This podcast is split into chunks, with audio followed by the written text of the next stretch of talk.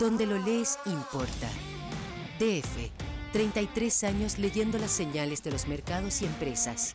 Cambio climático, pensiones, tax, fintech, empresas multilatinas y todo lo que nos conecta. Hola a todos, soy Jorge Isla, editor de DF Salud de Diario Financiero, y con motivo de su aniversario número 33 nos encontramos con el ministro de Salud, Enrique París. Queríamos partirle preguntando un poco por traerlo como lo que fue el inicio de su, de su mandato y su gestión al frente del ministerio, donde usted llegó con un, marcando un estilo eh, el cual daba cuenta de las necesidades que hay en ese momento de tener un mayor nivel de coordinación, de encuentro, de llegar a consensos para enfrentar la pandemia en un minuto que la crisis sanitaria era muy grave en el país. ¿Cuáles han sido los aportes que usted cree que ha hecho al frente del ministerio en, términos de estilo de liderazgo, en términos de el enfoque que está tenido para manejar el ministerio y la responsabilidad que ha sido manejar la pandemia? Buenas tardes, Jorge. Bueno, aprovecho de saludar a Diario Financiero entonces, ya que está de, aniversario, y agradecerle también la, la, entrevista. Me gustan estas entrevistas tranquilas, que podamos conversar. Bueno, la verdad es que desde el comienzo de la pandemia prácticamente yo participaba en la mesa social COVID-19 como expresidente del Colegio Médico. Y esa mesa se creó justamente porque eh, se detectó una falta o un quiebre, diría yo, entre las autoridades, eh, o así lo manifestaron eh, los alcaldes, entre las autoridades nacionales de salud y los municipios, alcaldía, colegio médico, algunas universidades. Entonces, creo que fue una iniciativa muy positiva la del ministro del Interior de la época, Gonzalo Blumel, de crear esta mesa eh, social COVID-19. Y participando en la mesa social COVID-19, claro, eh, uno empieza a captar la temperatura ambiente, la realidad del territorio, como le gustaba mucho decir a los alcaldes.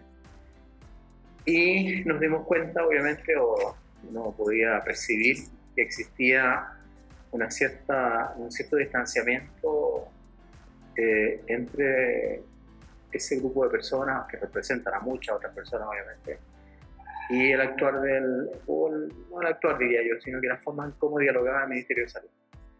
Eh, cuando el presidente me llamó, eh, yo pensé que me llamaba por otro motivo, porque siempre hablábamos, hablábamos cada cierto tiempo por teléfono, y me dice, no, lo que pasa es que el ministro Mañalich va a renunciar, está muy cansado, y me ha sugerido, Mañalich, pero sugirió que sea usted el ministro de Salud. Entonces, en realidad yo acepté. Y uno de los primeros eh, temas en los cuales hubo que hacer algunos cambios justamente en la forma de relacionarse con la, con la comunidad científica, con los alcaldes y alcaldesas, con la prensa, de hecho, cambiamos incluso el set de televisión, no sé si te acuerdas, que hicimos un cambio importante y la forma de responder las preguntas. ¿Por qué? Porque era eh, bastante claro de que habían habido desencuentros, a veces verbales, a veces por escrito, con la autoridad sanitaria y no era eh, adecuado seguir en ese camino, porque obviamente eh, nosotros estábamos seguros de que para, y estoy seguro, que para combatir la, la, pandemia tenemos que estar todos unidos, todos juntos, trabajando eh, mancomunadamente. De hecho, yo asumí el día que, o el día siguiente, hubo la mayor cantidad de enfermos contagiados en esa primera ola, seis, más de 6.000, no recuerdo la, cifra exacta. Y coincidentemente, coincidentemente el otro día comenzaron a bajar, pero no se puede coincidencia. Y creo que fundamentalmente lo que detectó la gente no es que sea a lo mejor solamente una particularidad eh, mía, es que había más diálogo, había más posibilidad de conversar. Eh, yo comencé a ir a todas las reuniones de la Mesa Social COVID-19 también al comienzo. Eh, llamé a mucha gente a conversar, de hecho hice una, una reunión con todos los exministros de salud, desde la época de Allende hasta incluso ministro de Salud de Pinochet, de Allende, que estaba vivo todavía, hasta, hasta el último ministro de Salud, incluso Jaime Mañalich participó, Emilio Santelice también. Entonces tratamos obviamente de dar la señal de que esto era una, un trabajo mancomunado y que obviamente hay que escuchar mucho a los alcaldes porque ellos representan a la atención primaria, que es la, eh, digamos, la puerta de entrada del sistema sanitario. De, este eh, logro o de esta forma de ir canalizando ¿verdad? las actuaciones de todos los actores involucrados, eh, ¿cuál es el, el, aprendizaje o el logro que se, que se ha logrado instalar con respecto a cómo para, el proceso que nos queda todavía salir a la pandemia. ¿Se ha logrado este funcionamiento ya más, mucho más armónico? Yo creo que sí. Eh, hemos tenido además, eh, no sé, más de 40 reuniones con los gremios, cosa que a veces no se destaca. Eh, hemos tenido reuniones con sociedades científicas, con la Academia de Medicina de Chile, con colegios profesionales, eh, tratando obviamente de compartir eh, ideas, de escuchar a la gente, también con eh, gente del área de la salud privada, de las clínicas, de la ISAPRE, de la Compusam, que es un gremio súper importante en atención primaria. Y obviamente que eso creo que ha ayudado a introducir además el concepto, y esto lo he dicho varias veces, pero a veces no lo entienden mucho. Hoy día estábamos en una reunión escuchando diferentes representantes de salud de diferentes países de Latinoamérica, y yo creo que el problema de salud no es un problema de los gobiernos, solamente.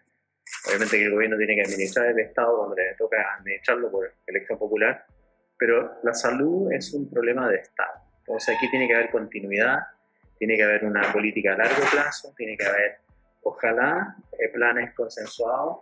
Y es por eso que a mí me parece muy interesante o muy importante invitar a todos los eh, ministros o exministros de muchas épocas para escuchar también su visión.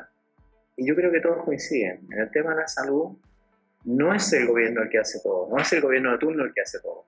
Es una tradición de muchos años que ha logrado que el sistema de salud se desarrolle tal como se ha desarrollado. Y el ejemplo más, más patente el tema del, eh, de lo que nosotros llamamos el PNI, el Plan Nacional de Inmunizaciones. Es un plan que lleva muchos años en Chile y que permitió obviamente este éxito en la campaña de vacunación. Pero eso no es algo de este gobierno, es algo que viene desde hace muchos años atrás y que fue mantenido por muchos gobiernos y obviamente eso permitió eh, trabajar bien. Y yo creo que también el otro tema, nosotros tratamos, obviamente en que ahí no hay acuerdo y hay crítica, de que se fortaleciera la atención primaria. Nosotros inyectamos muchos recursos a la atención primaria, sobre todo para el tema de la, del TTA que llamamos testeo trazabilidad y aislamiento y también obviamente para el tema de la vacuna hay que considerar que la atención primaria colocó el 80% de las vacunas o ha colocado el 80% de todas las dosis de vacunas en Chile. Entonces, obviamente que hay que hacer un, hay que reconocer que es muy importante fortalecer, mantenerla fuerte y resolutiva además a la atención primaria. Viendo la contingencia, el tema en el cual usted está siempre en primera línea, digamos, contándonos y, informando eh, del, avance, ¿cierto?, de ha sido la crisis.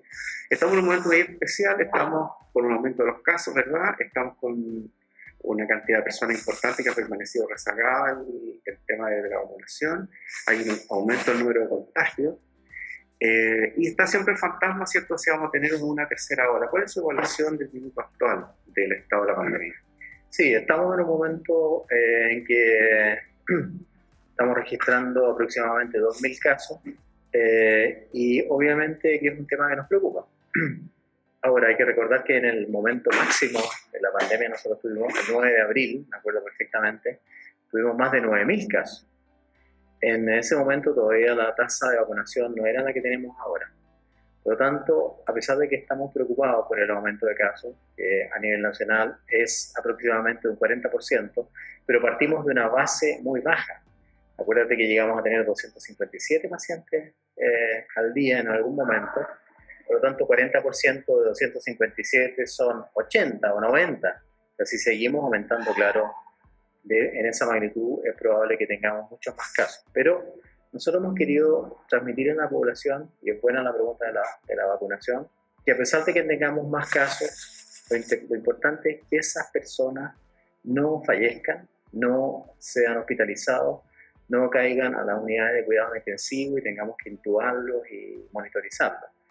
Y es por eso que a diferencia de la etapa anterior, es probable que tengamos más casos como ha ocurrido en Inglaterra, como ha ocurrido en Israel, eh, como está ocurriendo en Japón o en Rusia en este minuto, pero nosotros lo que eh, quisiéramos transmitirle a la población es que gracias al esfuerzo de la vacunación, si uno está vacunado con sus dos dosis y su dosis de refuerzo, es muy poco probable, muy poco probable, no diga que imposible, no digo que imposible, que vuelva a caer a la unidad de cuidados intensivos fallezca.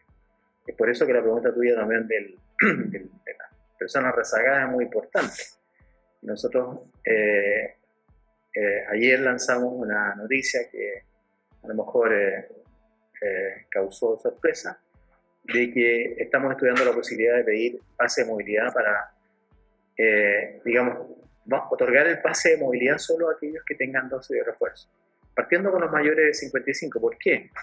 Porque a pesar de las vacunas, a pesar de las campañas, desgraciadamente los que se siguen hospitalizando más son los mayores de 70. Entonces, ese grupo tiene que recibir la dosis de refuerzo porque nosotros sabemos que la dosis de refuerzo aumenta eh, la posibilidad o aumenta la protección para evitar una hospitalización casi en un 89%. Por lo tanto, si los casos aumentan, ojalá que no, estamos eh, esperanzados de que aumenten menos que la vez anterior, pero no se, no se debería ver eh, un aumento significativo o enorme en la ingreso a UCI o en el, los fallecimientos. De hecho, hoy día sale una población, una publicación, perdón, que Chile es el país de Latinoamérica que tiene menos exceso de mortalidad y una tasa de fallecimiento por 100.000 habitantes la más baja de Latinoamérica después de Uruguay. Y en el contexto mundial está muy, muy bajo, está en el lugar 135 del mundo, o sea, hacia abajo, eh, con respecto a la mortalidad por 100.000 habitantes. Eh, tema que también durante un tiempo fue muy relevante. La eh, caída de la letalidad ha sido impresionante, justamente yo creo por el refuerzo que hemos estado colocando con la vacuna. Ya llevamos más de 4 millones de personas vacunadas con refuerzo. Y en este momento incluso la mortalidad por exceso en Chile es negativa. Entonces, yo quisiera transmitir nuestra preocupación, sin lugar a dudas. Eh, pero eso tiene que ir sumado a que la gente tiene que vacunarse para evitar que enferme gravemente. Justamente hay un debate en todo el mundo respecto de la endurecer eh, las medidas contra los no vacunados, ¿verdad? Y establecer mayores niveles de obligatoriedad, es un debate que está en todas partes del mundo.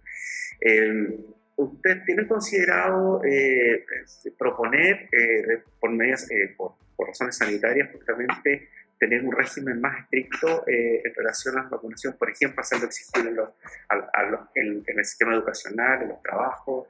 Eh, es una eh, posibilidad que ustedes estén analizando y que ustedes consideren razonable aplicar o proponer que se aplique como una política nacional. Nosotros hemos mantenido la estrategia de que la vacuna es gratuita y es voluntaria. Sin embargo, lo que hemos querido transmitir o lo que vamos a seguir transmitiendo es que aquellas personas que tengan su pase de movilidad, por eso se agrega esto de la dosis de refuerzo, van a tener más libertades y más posibilidades de interactuar que las personas que no tengan pase de movilidad. Con respecto a muchos aspectos, viajes, entradas, establecimientos de diversión, entradas al, estadio de fútbol, en fin. Pero también eh, vamos a darle la posibilidad a gente que no está vacunada, que pueda viajar, pero que se tome exámenes, o sea, que se tome la PCR o en el futuro a lo mejor no sé, el test de antígeno, pero no eh, van a poder llegar y viajar si no tienen el pase de movilidad. Estoy poniendo un ejemplo, el viaje en avión. El viaje en bus es más difícil de controlar, pero lo vamos a hacer eh, a nivel de, la, de, las, de los lugares donde parten los buses. Eh, como esta vacuna es una vacuna que fue aprobada en emergencia, eh, eh, por lo tanto, no es una vacuna que ha sido aprobada como las vacunas antiguamente que demoraban años. Nosotros todavía no tenemos contemplado eh, hacerla obligatoria.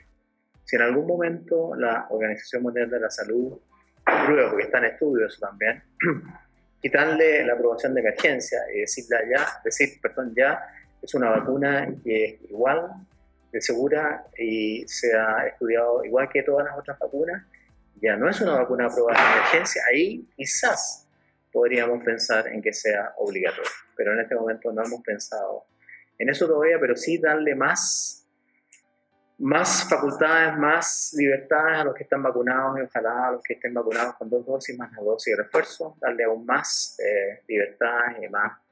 Toda, la, toda libertad va ligada a más responsabilidad, sí, pero no queremos que sea obligatorio por el momento, no hemos pensado en eso.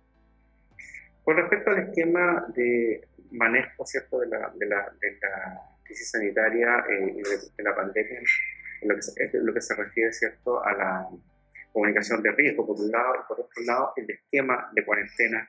Se hizo una flexibilización recientemente.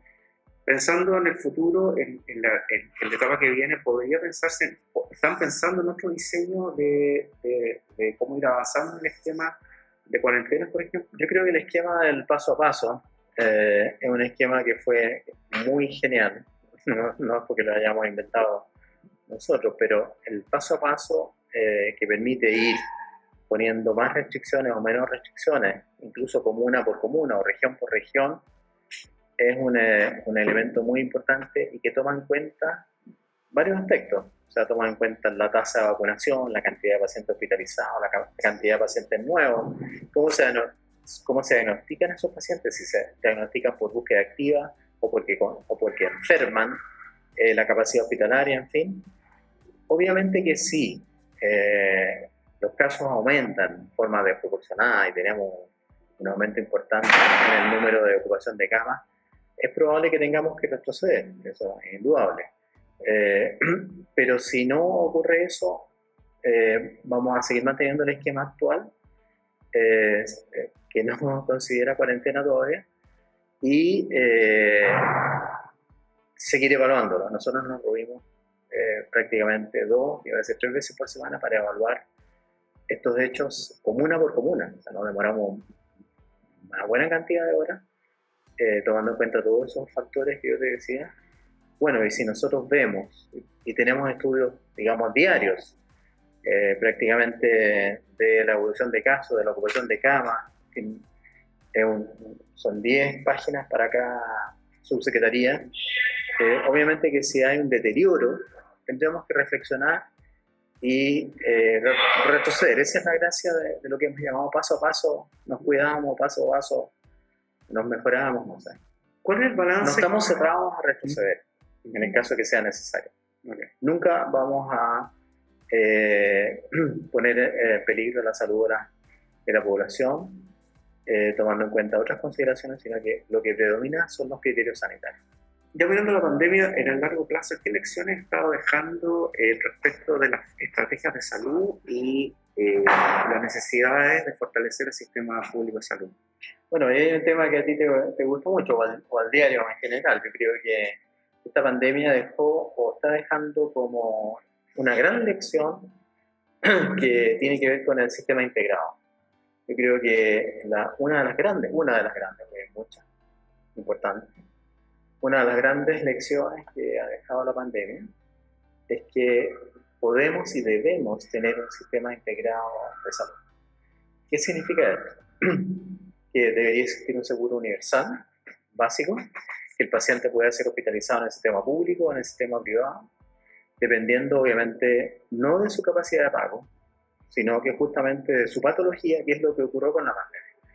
Yo creo que esa es, es la gran, la gran eh, enseñanza. Y la otra gran enseñanza es que nuestro sistema, eh, con todos los defectos que tiene y que puede tener, porque nadie es perfecto, logró que no faltara un ventilador, que no faltara nunca una cama, que el sistema de vacunación funcionara al 100% y de hecho esos 18 líderes o 19 líderes latinoamericanos que se sometieron a esta encuesta dijeron que Chile era el mejor país de Latinoamérica en el manejo de la pandemia, el mejor país de Latinoamérica en la vacunación. Y eso habla de que el sistema de salud, eh, a pesar de todos los reclamos y todos los que, que yo mismo a veces reclamaba cuando era presidente del Colegio Médico, eh, es un sistema que funciona, o sea, que es capaz de responder. Y yo lo dije el otro día en una, en una reunión amplia, cuando discutimos el presupuesto. Uno desde fuera ve eh, un ministerio a lo mejor que es humilde, que tenía recursos limitados, ahora no es tanto, y que no era capaz de dar las respuestas, y no es así. Tú ves, estando trabajando dentro del ministerio o parte del ministerio, te das cuenta de la calidad que tenemos de personas, la calidad de técnicos, la calidad de médicos, de enfermeras, en fin, de todo el equipo de salud, de los auxiliares, y que son capaces de responder. Ya hicieron a veces tres turnos por semana, eh, no podían ir a sus casas, eh, tenían que trabajar el doble o el triple de lo que hacían antes. es, un sistema, y el sistema privado también, obviamente, porque también lo hizo, las Fuerzas Armadas, Carabineros, las universidades, todos colaboraron, las mutuales. Entonces, un sistema que pudo, que pudo responder bien. Y yo te, te citaba esto de las muertes, porque una de las críticas fue que aquí moría mucha gente, y no es así. Si uno compara con otros países, nosotros estamos en el número 135 del mundo, no estamos ni en el primero, ni en el segundo, ni en el tercero, en el 135 algo así. Y por exceso de mortalidad en este momento estamos negativos, o sea, incluso con pandemia, actualmente muere menos gente que la que moría antes en Chile.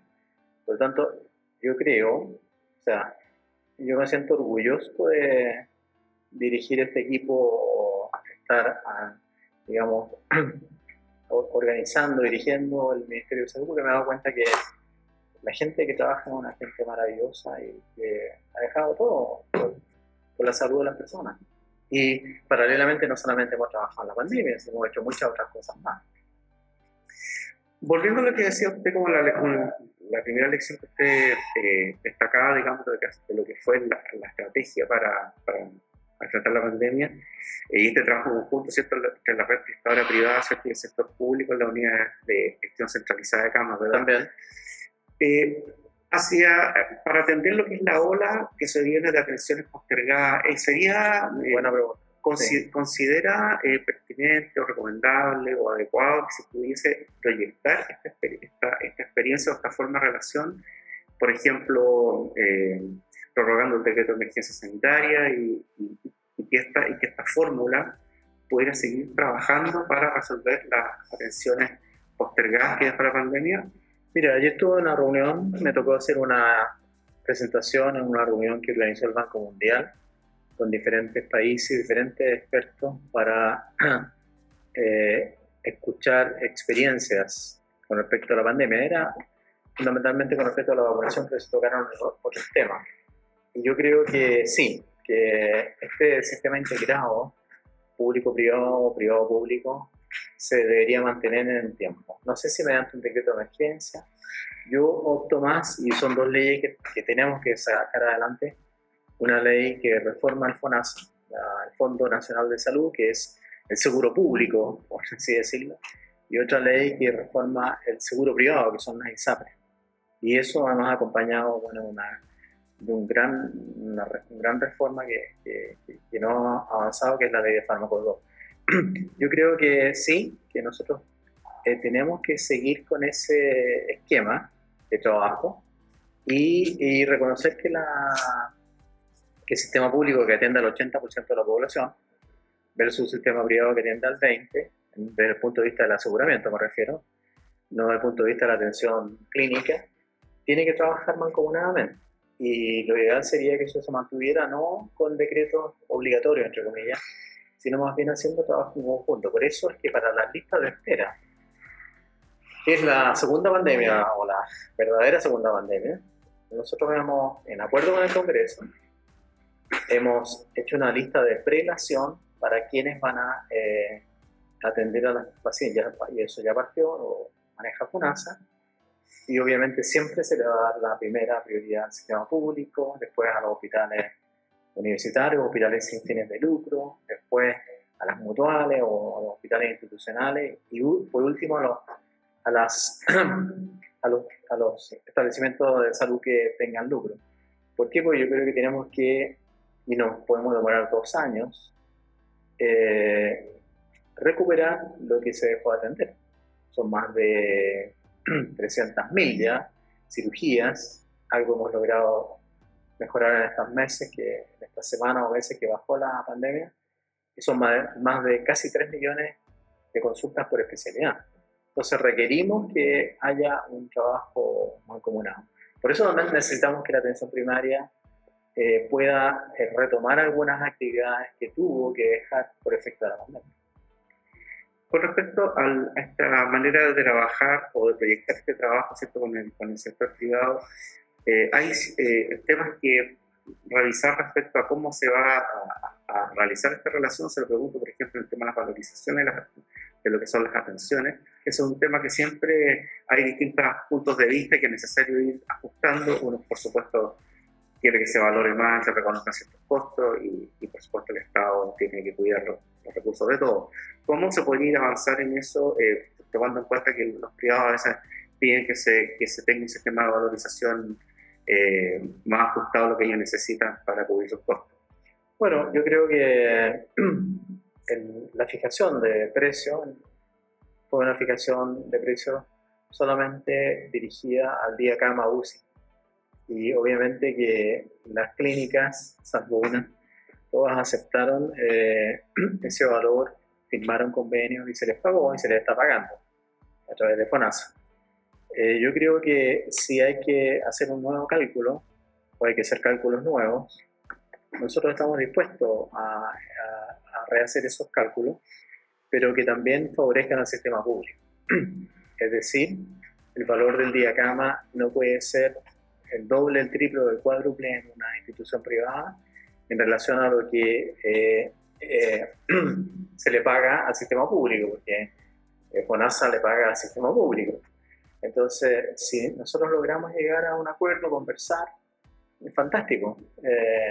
el interés que tenemos es que este sistema integrado siga funcionando y que ambos estamentos, ambos grupos de trabajo estén eh, medianamente satisfechos con, el, con lo que el Estado en este caso pueda, pueda eh, traspasar desde el punto de vista económico para que no se deterioren las instituciones, porque tampoco nos interesa que las instituciones se deterioren, para que puedan cubrir sus costos y dentro de lo razonable eh, tengan los ingresos que les permita además seguir desarrollándose, investigar, prestar docencia, en vinculación con el medio, que es lo que hacen todas estas instituciones relacionadas con la salud.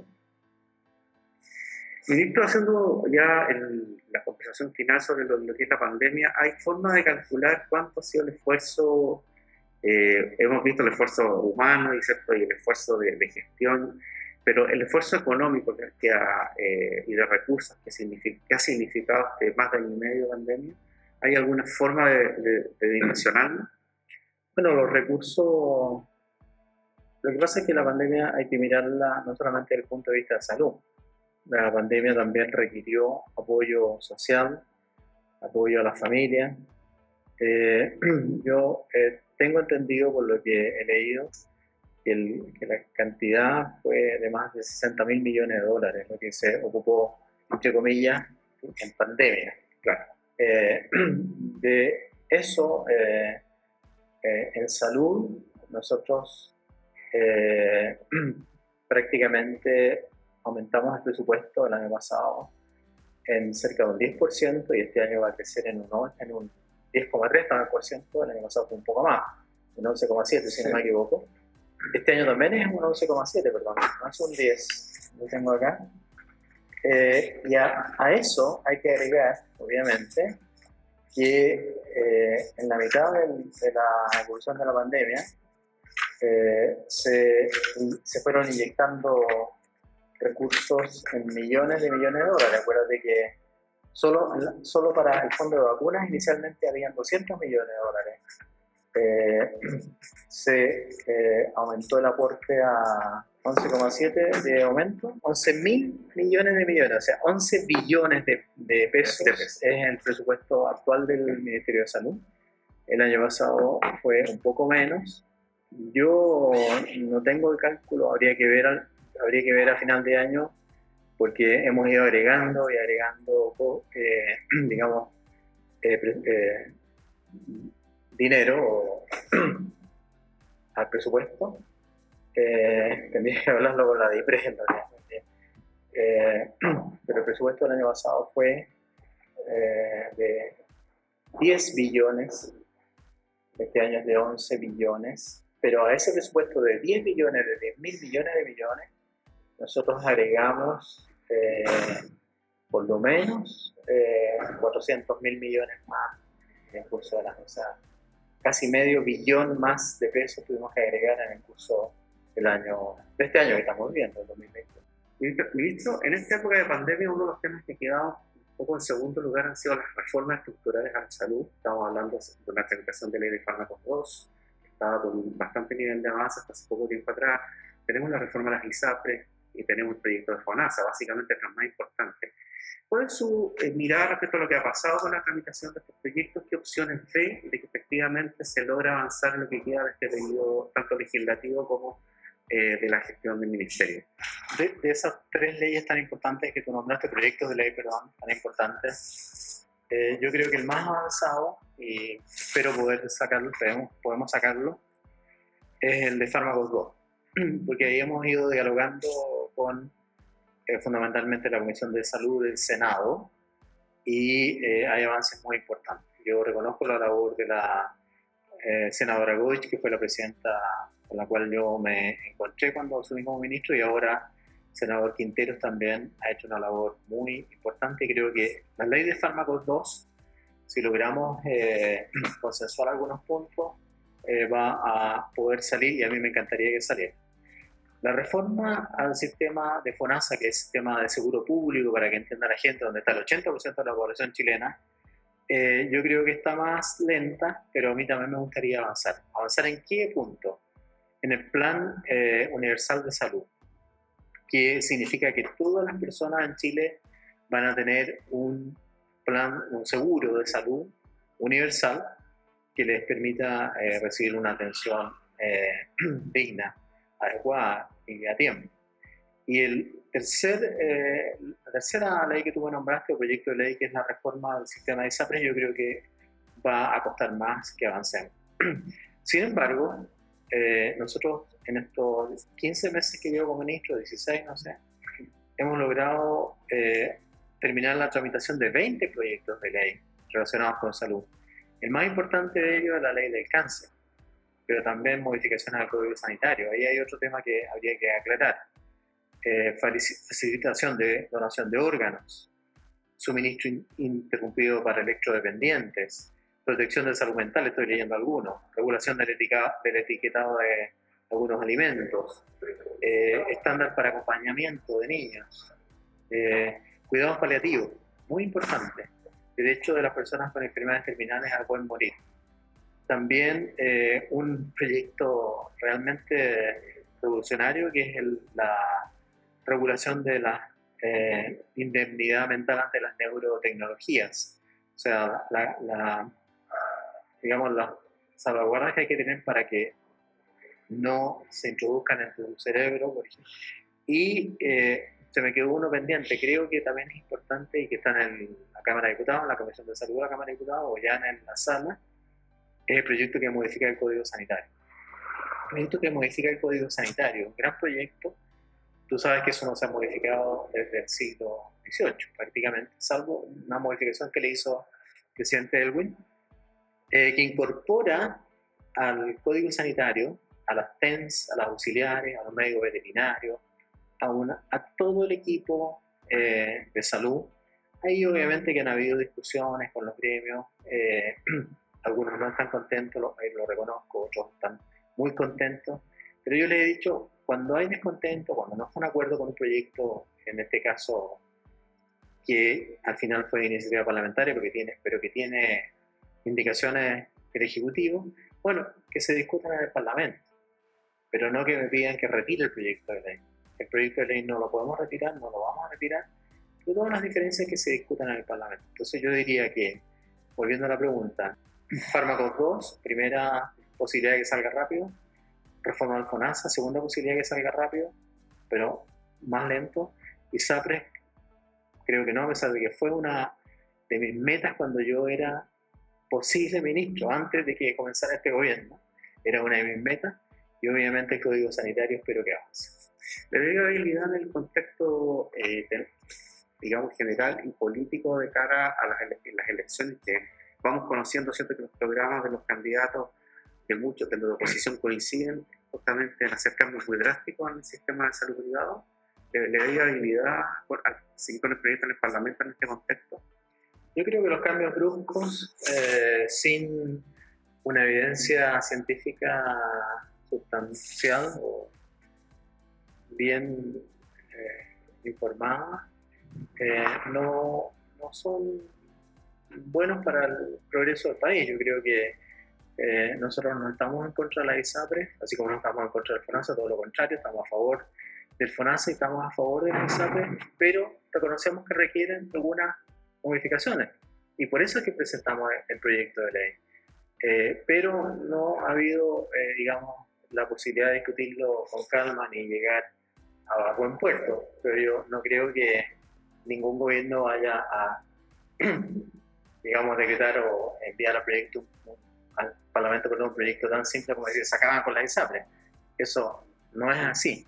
No es, no es viable porque ese 18% de las personas que están en la ISAPRE va a tener que eh, de algún otro sistema de aseguramiento, probablemente el FONASA, y obviamente que eso requiere estudios, requiere números, requiere meditar las cosas y ver cómo vamos a dar una buena atención a esas personas que se van a cambiar del sistema privado, entre comillas, al sistema público, al seguro público. Por lo tanto, no es tan simple decir vamos a acabar con la ISAPRE. Yo creo que eso es un poco de demagogia, de una cosa que suena muy bonita, y que es increíble que la gente, digamos, eh, repita en forma casi como un mantra, acabemos con la ISAPRE, acabemos con la ISAPRE cuando solo el 18% de la población está en ISAPRE, el 80% está en el sistema eh, de seguro público que es el FONASA, entonces yo digo, mejor mejoremos el FONASA y hagámoslo subir para que sea similar a las buenas eh, prácticas de la ISAPRE y las malas prácticas de la, ISAPRE, que se han ido corrigiendo gracias al trabajo también de, de Patricio Fernández, superintendente de salud. Eh, obviamente que hay que seguirlas corrigiendo, pero no se trata de destruir los sistemas. Los sistemas integrados, público-privados, funcionaron muy bien y yo creo que eso es una, una lección de la pandemia. Y lo último sobre la licencia médica. Hay que endurecer el marco para evitar los fraudes, por supuesto. las industrias que se han armado en torno esto. Y ahí yo he hecho de menos justamente cuando yo era presidente del Colegio Médico, me insistía mucho en eso. Castigar a los médicos licenciosos, llevarnos a los comités de ética, denunciarlos ante el compine ante el suceso. Yo no he visto esa misma actitud. O sea, hay mucha preocupación, a lo mejor por, otro, por otros temas que son legítimos, pero justamente en ese tema los médicos licenciosos, que son muy pocos, pero que ganan millones de millones, deberían recibir un castigo o un llamado de atención del mismo colegio médico. Porque eh, esa gente que hace, que emite licencias falsas y que las vende, no está ejerciendo la medicina, está vendiendo un papel y perjudica a los otros pacientes que realmente a veces necesitan la licencia y que yo reconozco que y, tengo casos que lo, lo, tramitan en circunstancias que aquellos que tienen licencias falsas parece, pareciera que se las pagan pero de forma automática. Ahí se requiere un castigo importante de la sociedad y el, el Departamento de Ética o los tribunales de ética del Colegio Médico deberían ser mucho, mucho más estrictos en ese Muchas gracias al ministro de Salud, Enrique París, por esta interesante conversación sobre la actual coyuntura y los desafíos del sector salud con motivo del aniversario 33 del Diario Financiero. Y será hasta una próxima oportunidad. Donde lo lees importa. DF, 33 años leyendo las señales de los mercados y empresas. Cambio climático, pensiones, tax, fintech, empresas multilatinas y todo lo que nos conecta